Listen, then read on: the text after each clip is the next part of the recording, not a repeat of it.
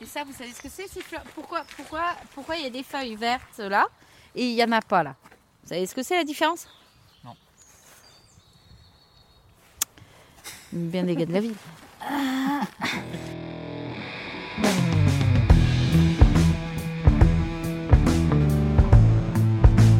Le vin, le jaja, le pinard, le pif.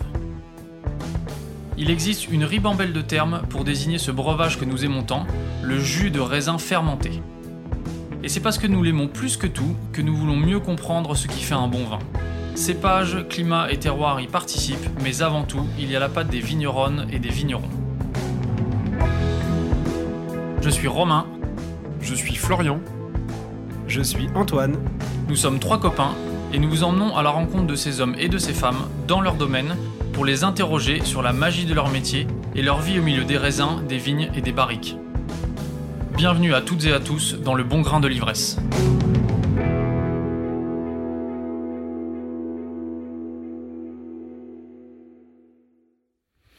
Entier.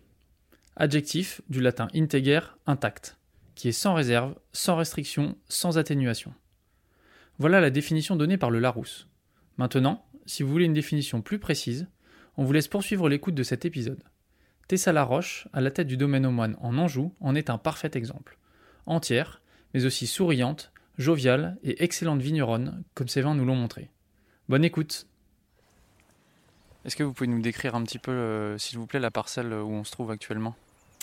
Alors ici, vous êtes euh, dans une parcelle qui est clos. Vous voyez, il y a un mur. On est entouré d'arbres euh, clos. Il y a les cinq pins là-bas qui sont euh, à l'est. Au sud, il y a un mur. Et à l'ouest, vous avez un bois. Et ça, ça fait un hectare et demi. C'est ce qu'on appelle euh, la parcelle que l'on appelle la charmille cinq pins. Voilà. Et non cadastrale, la bergerie. Et qu'est-ce qu'elle a comme particularité, euh, cette parcelle? Alors cette parcelle, c'est un hectare et demi, c'est clos et euh, c'est ce qu'on met dans notre cuvée. euh, quand on vinifie séparément, on met ça dans le parc. Et ici, ce qui est bien, c'est qu'on est sur un terroir assez dur. Donc ça fait des raisins, des tout petits raisins ronds, dorés et qui vont apporter de l'agnac, de, de la dureté dans, dans le vin, de l'acidité. Voilà. Est-ce que euh, vous pouvez nous présenter le, le domaine depuis ses débuts? Alors, le domaine aux moines existe euh, bah, depuis le Moyen Âge. hein. Donc, euh, ce sont les moines qui ont planté la vigne ici au Moyen Âge, en 1130, en 1132. Et les moines sont restés ici jusqu'à la Révolution française. hein, parce qu'il s'est passé quelque chose. Donc, ils ont été chassés. Et du coup, euh, après, ça a été revendu comme bien national. Et euh, depuis euh, 1793, à peu près, c'est différents propriétaires qui succèdent. Et mes parents ont racheté donc en 1981, donc euh, récemment. Voilà, c'était ma mère qui dirigeait le domaine et maintenant c'est moi. Vos parents étaient déjà dans la viticulture avant de racheter Non. le domaine ici? Ma mère, oui, euh, et c'était elle la vigneronne, oui. Mon père avait un autre métier. Et comment est-ce qu'on a l'opportunité d'acheter euh, ce, ce château et le, le domaine qui va avec? Il faut, sa- faut avoir de la chance dans la vie. Ah bah voilà. Euh, bah non, bah c'est, ça s'est passé comme ça. Il faut savoir que dans les années 80, euh, les gens ne s'intéressaient pas du tout euh, au vignoble. Enfin, c'était voilà. Bon, on était là au bon moment, au bon endroit. Mais nous, on habitait déjà ici. Vous allez nous dire que vos parents ils ont eu ça pour une bouchée de pain peut-être? Ah, peut-être pas. hein. mais à l'époque, euh, il faut savoir que la crise de l'immobilier n'était pas encore faite. Donc euh, les prix étaient moins chers que maintenant. Maintenant, vous avez, euh, c'est complètement différent. Voilà. On n'est plus dans la même époque. D'ailleurs, rien, il faut jamais rien comparer à ce que- qui était autrefois. Il faut toujours euh, voir l'avenir. Et là, on voit bien que c'est complètement, tout est différent. Même les vendanges. On vendange un mois plus tôt. Ça c'est le réchauffement climatique qui, qui fait son œuvre, c'est ça? Voilà, exactement. Alors euh, là, on est le 4 mars. hein. les oiseaux qui chantent, Les qui dehors les jonquilles à fond dehors. Les fleurs sont sorties sur les yuccas. Les lauriers sont en fleurs. Les fleurs blanches euh, sont toutes sorties. Les prunus, ça y est, sont défleuris. Euh, les crocus sont fanés. Euh, les iris vont bientôt sortir. Et il y a des asperges au marché. Oui, j'en ai mangé. C'est un mystère. Incompréhensible. Après, les bourgeons. C'est tout le travail euh, de la vigne est important. C'est savoir quoi faire. Est-ce que c'est toujours les méga questions qu'on se pose? Forcément, on pense qu'on va pas geler. Enfin, on croise les doigts. Mais euh, il faut, voilà. Est-ce que si on travaille le sol, de toute façon, on peut pas s'égorger d'eau. Mais si on travaille le sol, ça va activer la végétation, ça va aller plus vite. Donc, on va favoriser le gel. Est-ce qu'il faut bien tout tailler? Est-ce que voilà, les bourgeons sont en train de grossir Je les vois d'ici alors que j'ai besoin de lunettes. Vous voyez?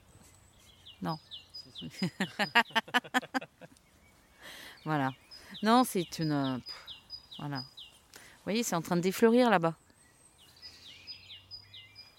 Et les oiseaux. Là, actuellement, c'est agréable, mais pour vous, c'est plutôt inquiétant. faut toujours voir le côté positif. On va s'adapter. on n'a pas le choix de toute façon. On peut rien faire. Contre la nature, vous pouvez pas lutter. Donc on- c'est à nous de nous adapter. On peut pas faire autrement. Donc les moyens qu'il y a pour euh, s'adapter à ce réchauffement, c'est euh, bah, euh, lutter contre le gel si jamais ça doit arriver. Donc bah, il y a plusieurs options. Les faire ou pas. Voilà, étudier la chose.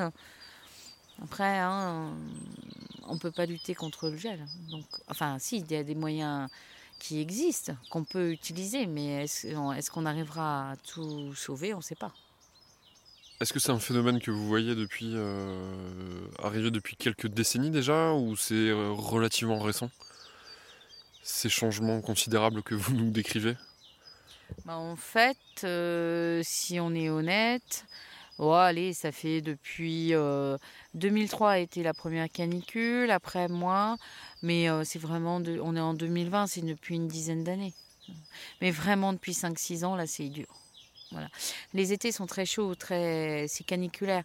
Donc là, euh, bon, il pleut. Bon, bah, c'est bien, hein, il pleut. On refait euh, les sources, les, les nappes phréatiques, il faut bien qu'il y ait de l'eau dans le sol. Donc elles vont, là, elles vont être refaites, là, je pense. hein, c'est bon. Après, euh, le- l'eau, il faut qu'elle aille. euh, euh, la Loire est pas encore en crue. Regardez, c'est pas, c'est pas inondé là-bas. Donc euh, il y a encore de la marge. C'est quelque chose que vous pressentez durer? Non, c'est un éternel recommencement. C'est un cycle. On est dans un cycle de chaud et après on sera dans un cycle de froid. C'est juste euh, bah, qu'il faut, faut pas dire que c'est comme ça chaque année, mais euh, non, je pense que c'est un cycle. Voilà, on va bien voir combien de temps ça dure. non, non, on verra. De toute façon, rien, tout est différent. Enfin, euh, comment dire? On, on vit plus comme autrefois, on on fait plus rien de la même façon. Donc, euh, en fait, on va vers l'inconnu parce qu'on sait vraiment pas. euh, euh, on n'a jamais vécu cette situation-là et Avant, bah, on vit. Enfin, c'était. C'était pas du tout comme ça, quoi. Je sais pas. Mais bon, l'essentiel, c'est qu'il y a de la vie là pour le moment. Tout est beau, tout est gentil. Donc euh, ça va continuer. voilà. Donc là, on est au domaine Roche aux Moines. Non, domaine Moine- aux moines. Domaine aux Moines, pardon, avec la famille Laroche, Voilà. c'est ça À la Euh, roche aux moines. à la Roche aux Moines, Voilà. exactement. Et Vous- à Savenière. Voilà. vous, vous êtes Tessa Laroche. Oui. Voilà, c'est votre mère qui a, qui a créé le domaine. Euh, qui a continué le domaine. Voilà, qui a la racheté et qui a Oui. voilà, continué le domaine. Euh, on n'est pas très loin d'un domaine euh, très célèbre euh, ici qui a sa propre euh, appellation, la, coulée, la coulée de Oui. qui est tenue par Nicolas Joly aujourd'hui. Et ses enfants, Vincent et Virginie. D'accord. Et ses enfants Vincent et Virginie, voilà. Qui est un, un- un domaine célèbre pour, pour son terroir et globalement la, région, euh, enfin la, zone euh, autour de la coulée de Serran est célèbre euh, pour la qualité de son terroir. Est-ce que vous pouvez nous parler un petit peu de ce terroir, de ce qui fait sa particularité et ses, et ses qualités? Alors sur Savenière, vous avez quand même trois appellations.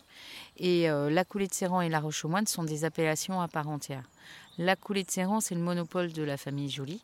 Et la Roche aux Moines aussi est une appellation à part entière où nous avons 22 hectares, l'appellation au total, et nous sommes 9 vignerons. La coulée de Séran, c'est juste ce qu'il y a, c'est juste ce qu'il y a derrière les cinq pins que vous voyez, qui est juste là derrière. Derrière le mur, c'est la roche aux moines de la famille Joly. Voilà. Juste si je peux me permettre pour euh, nos auditeurs, donc Savenière, on est au cœur de l'Anjou.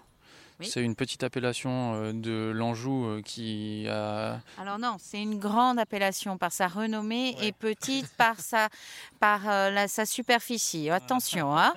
C'est là que j'allais en venir. J'allais dire qu'il y a une appellation qui a gagné ses lettres de noblesse par la qualité des, des chenins qu'elle qu'elle produit. Et donc la coulée de Serran et la Roche aux Moines qui sont des, des appellations. voilà, à l'intérieur de l'appellation Savenir ah non, à l'extérieur. Des satellites de l'appellation Savenir non, non, plus Non, non, On est des appellations à part entière. Non, non, ça rigole pas. On a notre propre cahier des charges. Et on est différent. Euh, et on est. Euh, non, pas différent, mais on est indépendant. On a chacun notre propre cahier des charges. Voilà. Et on est. Autrefois, nous étions des lieux-dits et on appartenait à l'appellation Savenière. Mais on a quitté l'appellation Savenière et euh, au cahier des charges et, en 2011. Voilà. Mais la, roche aux moines et la coulée de Séran, ce sont des appellations qui existent depuis le Moyen Âge. Et euh, du coup, on a pris notre indépendance euh, pour, euh, pour faire reconnaître nos appellations. Donc, coulée de Séran et roche aux moines. Et roche aux moines, on est en. Coulée de Séran et moines, on est tous les deux en demande de grand cru dans les deux appellations. Et Savenière roche aux moines, qui est l'appellation à l'heure actuelle, a demandé à s'appeler que AOC roche aux moines. Voilà. Qu'est-ce qui fait du coup la, la majesté de, ces terroirs? C'est la proximité de la Loire, c'est la terre et la constitution rocheuse dessous? Oui, voilà, c'est exactement ça. Vous êtes à l'est, sud, ouest. La coulée et la roche aux moines, ce sont deux rochers, deux éperons, euh, deux éperons rocheux, pardon, qui sont côte à côte et qui sont face à la Loire. Voilà. Ce qui fait la, différence, c'est cette exposition. Vous voyez, la coulée elle est exposée plein sud, elle regarde euh, la Loire. Après, elle est sur la roche, donc c'est de la phtanite et de la, du schiste, de la rhyolite. Et ici, sur la roche aux moines, on est sur des grès, des schistes griseux et rhyolite. Voilà. Et bien sûr, hein, tout le monde vendange manuellement, euh, tout le monde euh, travaille bien. C'est-à-dire Qu'est-ce que ça veut dire de travailler bien? Bah, nous, nous, on travaille, euh, donc tout le monde est travaille à la main. Euh, les vendanges sont manuelles, euh, voilà. Et dans le cahier des charges, dans le, dans l'appellation roche aux moines comme collet de serrant, il est interdit d'utiliser. Maintenant, c'est la grande tendance, mais on avait interdit le désherbage chimique, bien sûr, les insecticides, tout ça. Voilà. Qui sont autorisés en appellation Savenir alors, il faut jamais opposer des appellations. On est en. voilà. Est-ce que euh, vos parents, quand ils ont démarré le, travail au domaine, avaient déjà cette, euh, cette idée en tête que vous avez poursuivi euh, ensuite? De travailler bien, comme vous dites J'étais jeune à l'époque. C'est pas. Non, en fait, euh, c'est une chance de, que j'ai repris le domaine, mais nous sommes trois enfants. Euh, bon, bah, c'est moi, c'est moi, c'est voilà, c'est comme ça, c'est ma passion, et, voilà, mais ça s'est fait naturellement. Euh, hum. Oui, après, après non, mes parents, enfin maman travaillait les sols entre les rangs, mais sous le sous le rang, c'était désherbé chimiquement. Hum. Voilà, et c'était une, c'était un travail raisonné. Voilà. Qu'est-ce qui vous a conduit à aller un petit peu plus loin? Bah, C'est normal, c'est la, c'est la, c'est la, notre façon de vivre, d'évoluer, la, tout, c'est normal. Qu'est-ce va pas se, s'intoxiquer euh, soi-même. Faut évoluer, faut Voilà. Après, quand vous passez en bio, il est évident que c'est pas que les vignes. Vous avez vu, c'est tout l'environnement qui doit être euh, comme ça. Puis c'est aussi votre façon de manger, votre façon de vivre. Enfin, vous faites pas ça, ça c'est naturel. C'est pas, on ne doit pas forcer les gens à faire ça. Ça doit être au contraire, tout doit changer. Voilà.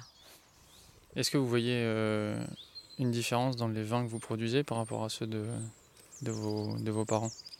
Il n'y a personne derrière qui écoute. Hein. Vous pouvez y aller. Non, non, alors c'est, alors, c'est ma mère hein, qui vinifiait. À chaque fois, vous dites mes parents. Mais euh, c'est quand même ma mère. Et, euh, et comment dire, euh, bah, les vins sont différents de par la force des choses. Le climat est différent, tout est différent, donc on ne fait pas du tout le même travail. On est obligé de s'adapter au climat, donc euh, oui, on n'a pas les mêmes vins parce que oui, ce ne sont pas les mêmes raisins qu'on ramasse. Autrefois, le climat était froid, il fallait ramasser avec du botrytis, un petit peu plus de botrytis, ça donnait des vins plus gras, plus amples. Maintenant, euh, j'ai fait le choix de ne pas ramasser avec du botrytis, donc la pourriture noble, parce que si je ramassais, euh, j'aurais des vins très chauds et j'ai pas envie d'avoir des. Je veux ramasser des raisins mûrs, mais avec de la fraîcheur. Voilà. Après, on s'adapte, tout. Puis on fait les vins qu'on a envie, et puis le, puis surtout les vins qu'on a envie de faire. C'est une terre où le botrytis se développe facilement? ah ben, Très facilement. Vous êtes juste à côté de la Loire. Donc il arrive très vite, hein, comme un cheval au galop. Donc ça apporte la Loire, elle apporte des, matinées euh, plutôt brumeuses, mm. humides, et euh, ça se réchauffe euh, l'après-midi, et ça fait naître ce, champignon, le Botrytis cinerea, qui se développe sur les, sur, les, sur la peau des raisins, qui est beaucoup recherché euh, dans le Sauternais pour euh, produire, euh, produire les vins moelleux de Sauterne, et dans le Léon par exemple. Ah oui, voilà. j'ai eu peur que vous commenciez par Sauterne et vous oubliez les Léons, Quart de Chaume, Bonzo, Coteau de l'Aubance, attention, on est en Anjou, Saumur aussi, les coteaux de Saumur. Eh, rigolez pas, hein, mais... On finit toujours par le meilleur. Hein. hein et donc vous, euh, si je ne me trompe pas, vous produisez quand même euh, certaines années euh, des vins doux. Oui. Qu'est-ce qui fait que vous en produisez certaines années et pas d'autres? Alors on ne va pas dire que ça dépend de mon humeur, quoique ça peut vraiment dépendre. Non, c'est quand le climat le permet et voilà que j'ai envie d'en faire. Donc un peu mon humeur. Et c'est des vins que vous appréciez boire derrière? Parce que j'imagine qu'il doit avoir pas mal de richesses, être assez ample, justement ce que vous expliquez, ne plus trop vouloir chercher pour vos blancs secs. Je bois beaucoup de secs. non, enfin, euh, les blancs, pour faire un bon moelleux, il faut qu'il y ait une acidité et une fraîcheur. Donc si vous êtes sur une année lourde, je ne vais pas en faire parce que je me, je me dis qu'on a un manque d'acidité et justement, je ne veux pas en faire cette année-là. Mmh. Euh, pour moi, il faut qu'il y ait de l'acidité, de l'agnac. Euh, après, nous, on n'est pas spécialiste des vins moelleux, donc il faut vraiment que ce soit l'année qui, qui est, où il y ait une belle acidité parce que moi, j'adore ça. Euh, puis je fais les vins que je bois aussi. Hein. Voilà. Mais pour être honnête, du moelleux, c'est très bon. Mais c'est pas la bouteille qu'on va déboucher tout de suite. Faites gaffe, vous êtes en train de parler à un immense fan de, de Vendoux, là, donc euh, faites gaffe à ce que vous dites. Si vous débouchez un vin moelleux, on est d'accord, mais votre soirée, il faut la passer, hein. donc euh, vous allez boire que des vins moelleux je, je, prends mon droit de réponse. Je termine par ça. Ah J'aime beaucoup terminer par ça et euh, j'ai toujours pas trouvé de réponse à expliquer ce qu'est un vin de méditation. Parce que c'est souvent, ah, c'est souvent adossé au, grand vin moelleux pour moi, ou au vin avec du sucre, on va dire, plus largement. Ah bah c'est sûr Et c'est souvent des super souvenirs quand même. Oui. C'est sûr que vous buvez un excellent moelleux, vous êtes dans un beau fauteuil face à la cheminée, euh, là vous êtes en train de méditer, vous réfléchissez à la vie en général, c'est sûr que ça, va, bien, ça va bien se passer. Mais vous ne commencez jamais votre soirée par un moelleux. Ah, je suis d'accord dans ce sens-là. Je suis d'accord. Ah non, moi, je pensais que si je débouchais tout de suite à l'apéro, non. Mais euh, un moelleux, c'est grand. C'est... Et en plus, euh, des moelleux, vous pouvez faire ça avec des accords mets et vins euh, parfaits. Et, ou tout simplement. Moi, euh, tout simplement, c'est bien. Mais il faut toujours qu'il y ait de l'acidité. D'ailleurs, dans les sauternes, ils, aiment bien cette acidité et cette fraîcheur. Vous avez beaucoup moins de... La sucrosité, maintenant, n'est plus euh, comme dans les années 97 où, euh, où c'était des, des, vins très, très sucrés. Maintenant, il y a, tout le monde recherche de la fraîcheur. Voilà. Bon, mais mon... Ici, on en fait des très beaux, des... mais on a eu des années de gel, des années euh, compliquées, donc il est vrai qu'on a privilégié le sec. Et est-ce que euh, pour les blancs secs, vous essayez de, construire vos vins euh, autour de l'acidité, autour de cette même idée que, pour les moelleux quand vous en faites ou pas? Est-ce que c'est ça les vins que vous aimez boire? Bah, D'abord, il faut ramasser des raisins mûrs. Hein. les raisins sont mûrs. Et puis après, euh, on regarde l'acidité. C'est toujours mieux d'en avoir. Donc le fait de travailler les sols, vous ressortez de l'acidité, vous ressortez de la fraîcheur. Mais il ne faut pas confondre de ramasser un raisin trop tôt pour avoir une acidité verte. Il faut aussi que le, pépin soit mûr. Il faut faire attention au pressurage et tout ça après. Faut pas, faut pas aller trop tôt, mais pas trop tard. c'est toujours le jeu, quand est-ce qu'on y va? Voilà.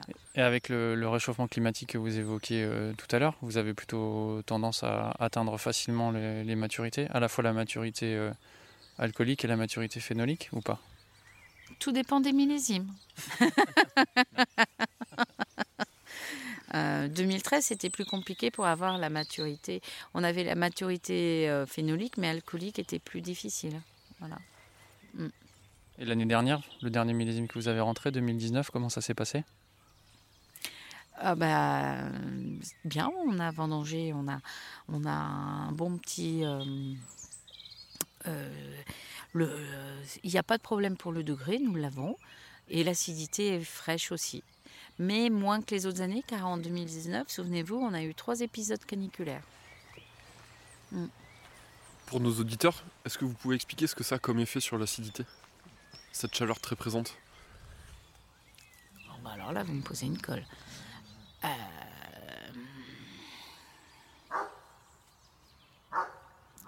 alors là, bah c'est le chien qui aboie à la place.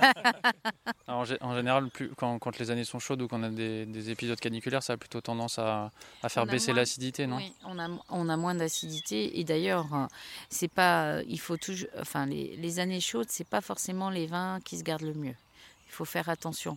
Euh, c'est pas les années les plus chaudes, euh, oui, où ça se garde le mieux. Mm. Justement, vous nous parlez de 2003 euh, tout à l'heure. Enfin, vous avez évoqué la canicule de, 2003. À l'époque, on avait beaucoup entendu, euh, notamment à Bordeaux, si je me souviens bien, que une année chaude, ça permettait d'avoir de la maturité, des très beaux raisins, peu de maladies et ainsi de suite. Aujourd'hui, est-ce que, enfin vous, vous avez du, recul sur ce millésime? Est-ce que euh, ça confirme ce que vous nous dites euh, Est-ce que ça se garde moins bien que, que des années un peu plus fraîches? Ah bah oui, des années fraîches, il y a plus euh, de niaque. 2003, c'est une très belle année, euh, mais c'est pas l'année de garde. Donc il n'y en a plus en fait, il n'y a plus de recul, c'est pour ça que vous avez tout vu déjà. voilà. Il faudrait que j'en réouvre une bouteille.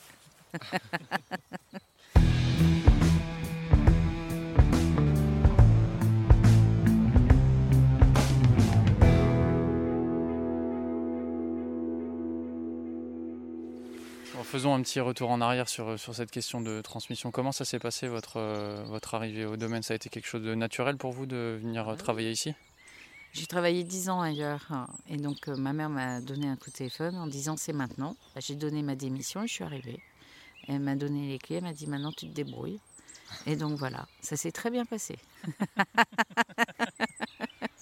voilà, il n'y a pas eu de soucis euh, majeurs, euh, aucun problème. Tout s'est fait naturellement, sereinement. tout est organisé. Avant, si vous voulez, c'était un domaine où maman vendait plus de 70% à la clientèle particulière, faisait beaucoup de salons. Euh, il est vrai que maintenant, si on veut être plus dans les vignes, c'est un petit peu plus compliqué de partir tout le temps les week-ends. Donc, euh, on, vend, euh, on fait moins de salons. Ça, c'est vrai. Voilà. Et puis bah, maintenant, voilà, ça change, hein, tout change. Mais Non, ça s'est fait très naturellement, sans aucun problème. Et maman, et euh, quand j'ai besoin d'un renseignement, est toujours la mémoire euh, du domaine et euh, elle sait tout par cœur, donc il n'y a pas de, pas de souci. Avant, vous dites que vous avez travaillé dix ans avant, c'était déjà dans le milieu viticole ou dans des domaines? Ah oui, oui. J'ai toujours été dans le vin. Vous avez travaillé où? Ah. Ah, ah. Le secret. J'ai toujours été dans le vin. Ça a commencé en 92. Et euh, oui, non, c'était. Euh, j'ai été euh, donc en Champagne. J'ai été en fait, je suis de formation œnologue, donc euh, de pas ma formation, j'ai pu voyager, être ouvrier, euh, voyager en France, hein, faut quand même pas exagérer, euh, ouvrier viticole, et voilà, qui m'a permis justement, tout en étant ouvrier viticole, de pouvoir travailler et de faire le, travail, donc conduire des tracteurs, travailler tout ce qu'il faut, quoi. Et puis quand il faut euh, planter une vigne, ben, j'ai planté la vigne. Enfin, voilà. Et puis je travaille dans les vignes, sauf aujourd'hui. Et quand votre mère vous a passé ce fameux coup de téléphone, vous vous sentiez prête à, prendre la relève? Ah oui, oui, je sais très bien où j'étais. J'étais à la maison? Non, bah, je travaillais. Et du coup, euh, non, non, c'était euh, très bien. C'était en 98. Qu'est-ce que ça vous a apporté de... Non, c'était, pardon, c'était en 2001. Voilà. Mais je, je goûtais du 98, pardon. Oui. Au-delà de, au-delà de connaissances et de savoir-faire euh, à, la, à, la, vigne, euh, qu'est-ce que ça vous a apporté de, travailler dans d'autres domaines et dans d'autres régions bah, C'est très enrichissant parce que vous, vous, voyez ailleurs, on travaille euh, des fois différemment. Des fois, bah, on essaye de comprendre pourquoi c'est travaillé comme ça. Puis, il faut toujours prendre les bonnes choses. Est-ce que nous aussi, est-ce qu'on fait bien? On ne sait pas. Bah, nous, on a toujours vu ça, mais est-ce que c'est vrai? Est-ce que c'est pas vrai? C'est pas forcément la bonne solution. Après, euh, voilà. Et puis, c'est toujours bien d'observer, de voir aussi euh, comment font les autres. voilà. Après rien, tout peut changer. On n'a pas la, on on n'a pas la science exacte, euh, voilà, faut, faut voir. Et même maintenant, je continue toujours à voyager et d'aller goûter, euh, de voir ce que dans les autres vignobles comment ça se passe. Euh, c'est toujours très intéressant. les palissages, vous voyez bien que les, les vignes sont pas montées de la même façon, par exemple que dans le muscadet. Elles sont palissées, elles sont, on est sur des vignes un peu hautes selon les parcelles. Euh, enfin voilà. Mm. Alors vous nous avez dit que euh, vous êtes venu au métier de, de, vigneronne euh, naturellement. Mm. On ne fait pas ça par hasard du coup. Qu'est-ce qui vous plaît dans le vin et qu'est-ce qui vous plaît dans le, dans le métier de vigneronne? Alors, après quelques années de métier de vigneron, on se rend compte qu'il faut savoir tout faire il y avait des côtés cachés que je n'avais pas vus, mais que j'ai découverts et que je trouve très agréables.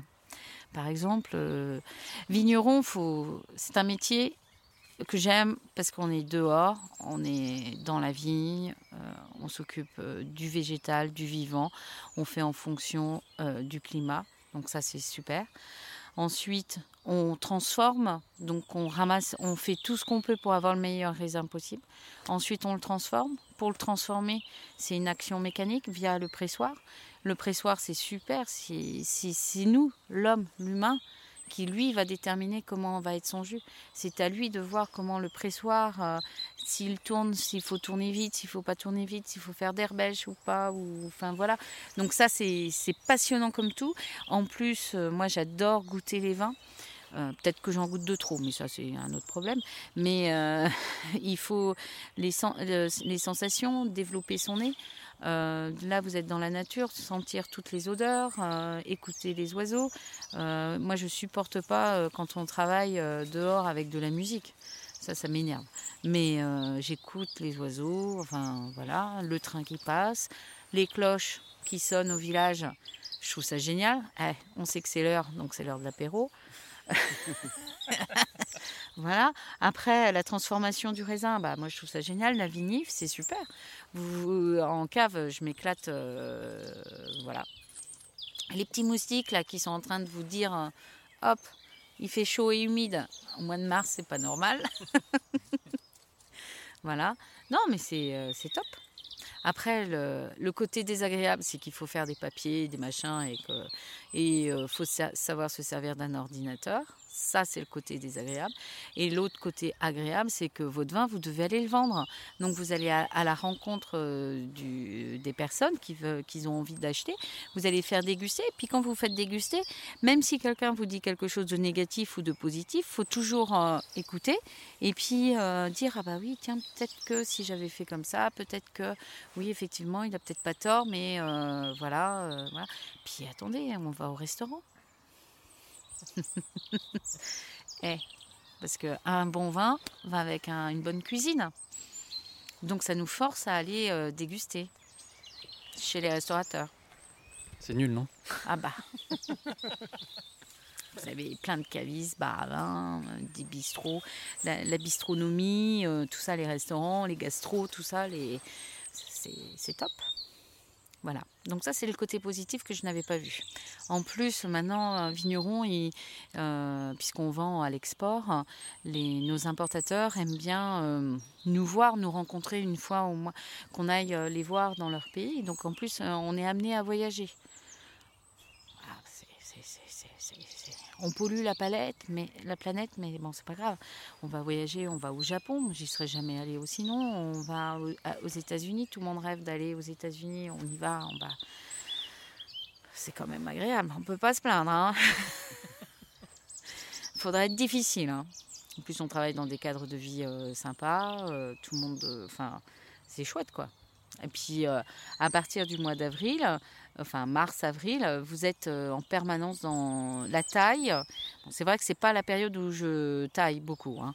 mais à part- après, quand ça commence à débourrer, bah, c'est là, c'est- le travail. Le vigneron doit être là, et on est là. Ici, vous faites du chenin, et, du chenin ah pardon, oui. essentiellement. Oui. Euh, on est sur une, une terre à, à chenin euh, partout dans la, dans la zone là. Vous nous avez dit que vous, vous aimez les- que vous aimiez le vin. Qu'est-ce que vous buvez d'autre que du chenin? Qu'est-ce qui vous plaît?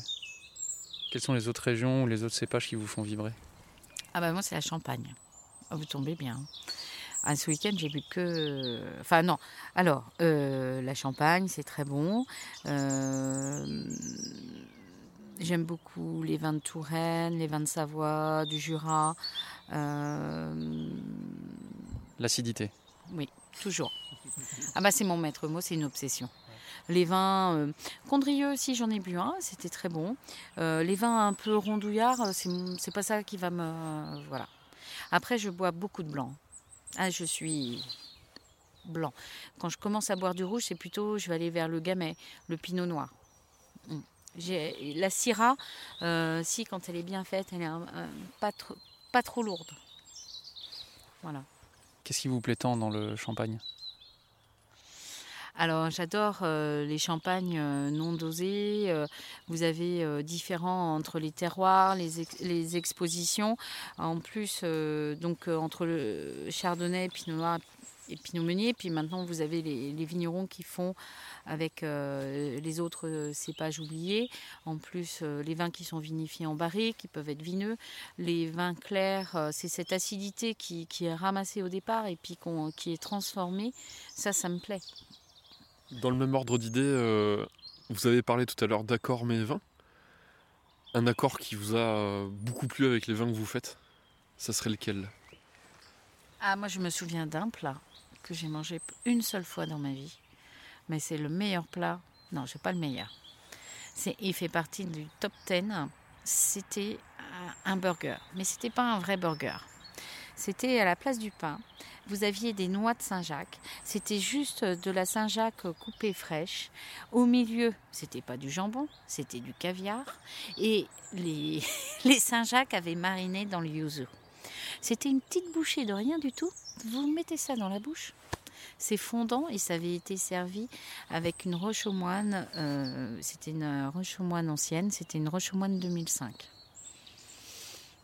Qui est-ce qui avait fait ça? Daniel à New York.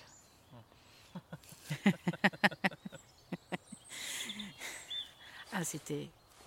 Pour moi, c'est le, le- le- Et c'était il y a 10 ans. Pour nos auditeurs, Tessa a les yeux qui pétillent. Ah, c'était fabuleux. Mais attendez, euh, mais je, je, je, je, je- j'ai des plats magnifiques. ce week-end, c'était une selle d'agneau, j'étais à la Turbie, c'était une selle d'agneau confite. Oh, c'était fabuleux ça. J'adore manger et boire. C'est indissociable du vin en général. Oui, oui, parce qu'on a commencé, euh, donc du coup c'était une, réunion de vignerons, c'était notre agent. Donc on a commencé par le Muscadet, on a remonté la Loire, ensuite on est descendu, on est allé vers la Bourgogne et on a fini en Corse. Et euh, on a fini par du champagne. C'était une belle journée. un beau week-end. C'était une, une soirée.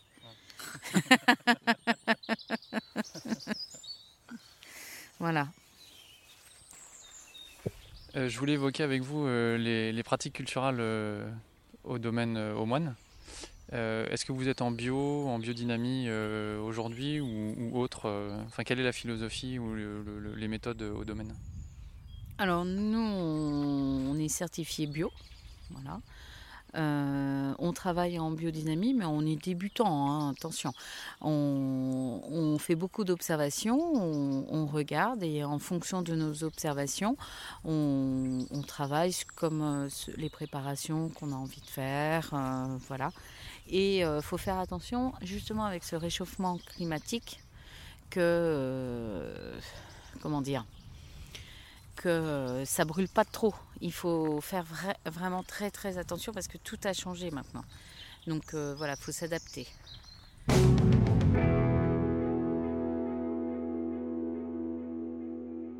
Par quel biais vous êtes euh, arrivé euh, à la biodynamie? Par quel chemin? Bah, ça me semblait logique, normal. C'était le cheminement qui devait se faire. Après, c'est euh, c'est beaucoup d'observations. Je regarde euh, ben, la famille Jolie qui est en biodynamie, je regarde euh, ce qu'ils font, je voilà. Après, après c'est un accompagnement, c'est-à-dire savoir si on le fait ou si on le fait pas, est-ce que ça change quelque chose? Ben, on n'en sait rien, parce que quand on le faisait pas, ben, on pouvait pas voir la différence. Et maintenant qu'on est en biodynamie, ben, on ne sait pas si si on l'avait pas fait, est-ce que ça aurait mieux marché ou pas? Ça apporte de la vie, enfin il y a plus, euh, enfin voilà, mais comme tout change, est-ce que voilà. vous gardez pas par exemple des rangs témoins pour euh, essayer de mesurer l'effet de, ce que vous faites?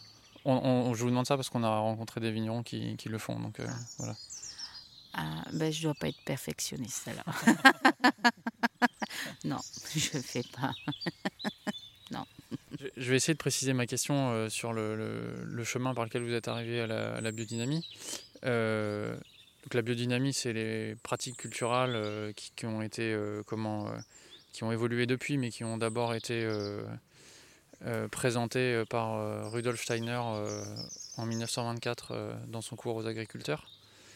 Rudolf Steiner, c'est quelqu'un qui a aussi qui n'a pas parlé que d'agriculture et même qui a très peu parlé euh, d'agriculture, mais qui a construit tout un système, euh, je dirais, euh, philosophique et, et, spirituel. Est-ce que vous, comme d'autres vignerons qui sont adeptes de, la biodynamie, vous êtes arrivé à la biodynamie par quelque chose de plus large avec Steiner ou c'était plutôt une évolution naturel euh, après les pratiques bio de, passer à la biodynamie parce que c'était euh, l'étape suivante dans euh, le fait de travailler proprement son vignoble. De toute façon, tout ça, c'est du bon sens déjà. Quand on travaille, la première des choses, c'est l'observation. Et si on a besoin, ils n'ont rien inventé. Hein. Tout ce qui a été fait, c'est du logique quand on réfléchit un petit peu. Euh, mettre euh, de, la, silice pour assécher, bah oui, euh, mais il faut pas en mettre quand il fait trop chaud parce que ça brûle, bah oui, puisque c'est pour assécher. Donc voilà. Non, mais tout ça, c'est une histoire de bon sens et d'observation.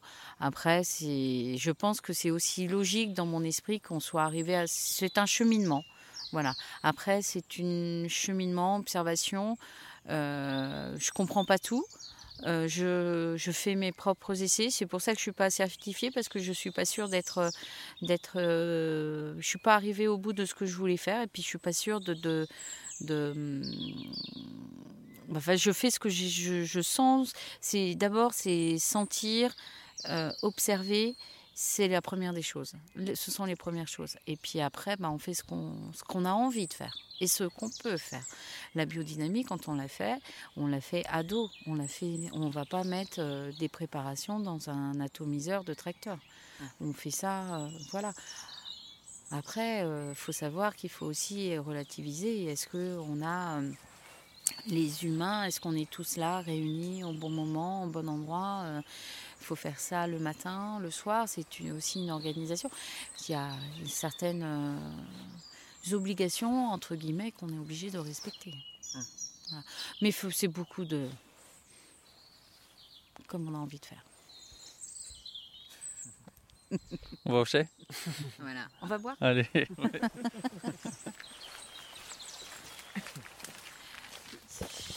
biodynamie, oui, la Vous avez autant de biodynamistes que de vignerons. Il n'y a rien, personne est identique. On ne peut pas dire. En plus, vous êtes adapté à votre propre domaine, à votre propre paysage, à vos propres. euh, tous les paramètres doivent rentrer en compte. Et puis, euh, ça se trouve, on ne fait pas la même biodynamique à côté, ou que. Voilà. On ne faut pas. C'est que de l'observation. Puis, c'est surtout ce que vous avez envie de faire. Et comment vous y prenez? Vous, avez, vous êtes accompagné? Ou alors pour faire vos Oui. préparations, euh, il y a Mm. quelqu'un qui vous aide euh, Oui, oui, oui, oui, oui. Il y a quelqu'un. Bah, je, je demande toujours conseil avant. Pas de nom, hein, pas forcément, hein, mais euh, on ne dénonce pas les coupables. hein, mais, euh, Non, non, je demande toujours. Je suis toujours. Je dis tiens, j'ai envie de faire ça. Est-ce que c'est bon C'est le bon moment, voilà. Et puis ah bah non, je l'ai pas fait parce qu'en fait finalement, euh, bah on n'a pas eu le temps, ou alors les conditions climatiques ont fait que bah c'était pas possible. Enfin voilà, c'est- voilà. Après le travail euh, dans le chef, vous voyez. Quand euh, je parlais, bah, ça se fait aussi les jours où la pression est bas, enfin est haute, pardon. C'est du bon sens tout ça. Même autrefois, c'était clair qu'on n'allait pas soutirer un jour de tempête, hein, puis qu'on va pas vendanger quand il pleut. On va pas, enfin, c'est normal. On va pas, enfin, Est-ce que vous pouvez expliquer justement à nos auditeurs qui ne sont pas tous, euh, je pense, euh, très familiers avec ça Pourquoi, par exemple, euh, on fait du Pourquoi travail à la cave plutôt les jours de, de haute, haute haute pression ouais. eh ben, quand la pression est haute, c'est vous avez une pression stable. Généralement, le baromètre est haut quand vous êtes en pression haute. Donc, vous n'avez pas de perturbation climatique. Sur un temps comme aujourd'hui, là où la pression est basse, où on est euh, sur un temps bas avec euh, du vent, euh, voilà, et ben ça remet les lits en suspension. Ça brasse, ça fait du mouvement. Et généralement, tout dépend de ce que l'on veut faire en cave. Si des fois on veut faire un bâtonnage, eh ben oui, il faut utiliser la basse pression pour le faire.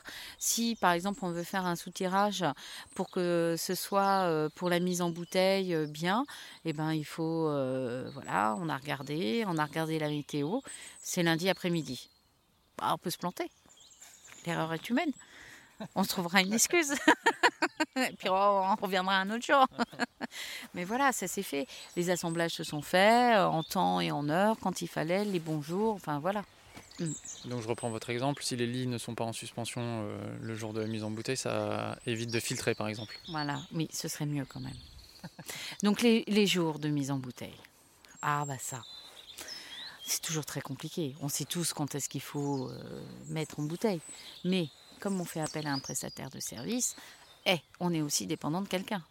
Et puis euh, du, de tout le monde. Rien ne dit qu'il fera beau le 1er, 2 et 3 avril pour les 47 000 bouteilles, là, c'est ça? Voilà, exactement. On est mal barré hein, s'il pleut. Ça va mettre tout le monde. Il faut qu'on ait un bon repas de prévu. hein. Parce que sinon, ça va faire mal. hein. Ah Là, ça va être compliqué. Oh, S'il pleut là. On n'a jamais fait trois jours euh, de mise en bouteille euh, d'affilée comme ça. Pourquoi vous êtes obligé de le faire là? Bah, parce que moi, je ne, psychologiquement, je ne supporte pas de faire euh, plusieurs mises. Ça me... Je supporte pas. Bah, Il y a des principes aussi quand on est vieille fille, bah, ça en fait partie. Et bah, trois jours d'affilée, c'est mieux, c'est organisé, c'est. Voilà, c'est. Ça coule de source. Voilà. C'est mieux. Pour tout le monde. Parce qu'au moins, on se souvient de ce qu'on a fait la veille et ce qu'il fallait pas faire. Ça, ça revient, voilà. Quand vous en parliez tout à l'heure à vos, euh, à, à vos équipes, des nouvelles dates de mise en bouteille, ça paraissait euh, simple, mais on comprend maintenant que ça a quand même quelques, qu'il y a quelques soucis qui vont se poser d'ici là. Bah oui, oui, oui. Non, faut se, faut penser qu'il y ait bien les bouteilles, les bouchons. Le vin, normalement, on l'a. Ouais, ça. Ça, euh, les gar- Enfin, oui, tous les petits détails, euh, faut, faut que tout soit bien rentré. Et prier pour qu'il fasse le bon temps. Alors au mois d'avril, on ne peut pas encore voir le temps qu'il va faire, mais on sait déjà euh, euh, si c'est en- c'est des jours corrects. C'est pas les meilleurs jours qui soient, mais c'est des jours corrects. Parce que les meilleurs jours euh, sur trois jours, c'est pas possible. Voilà. Mais il va faire beau.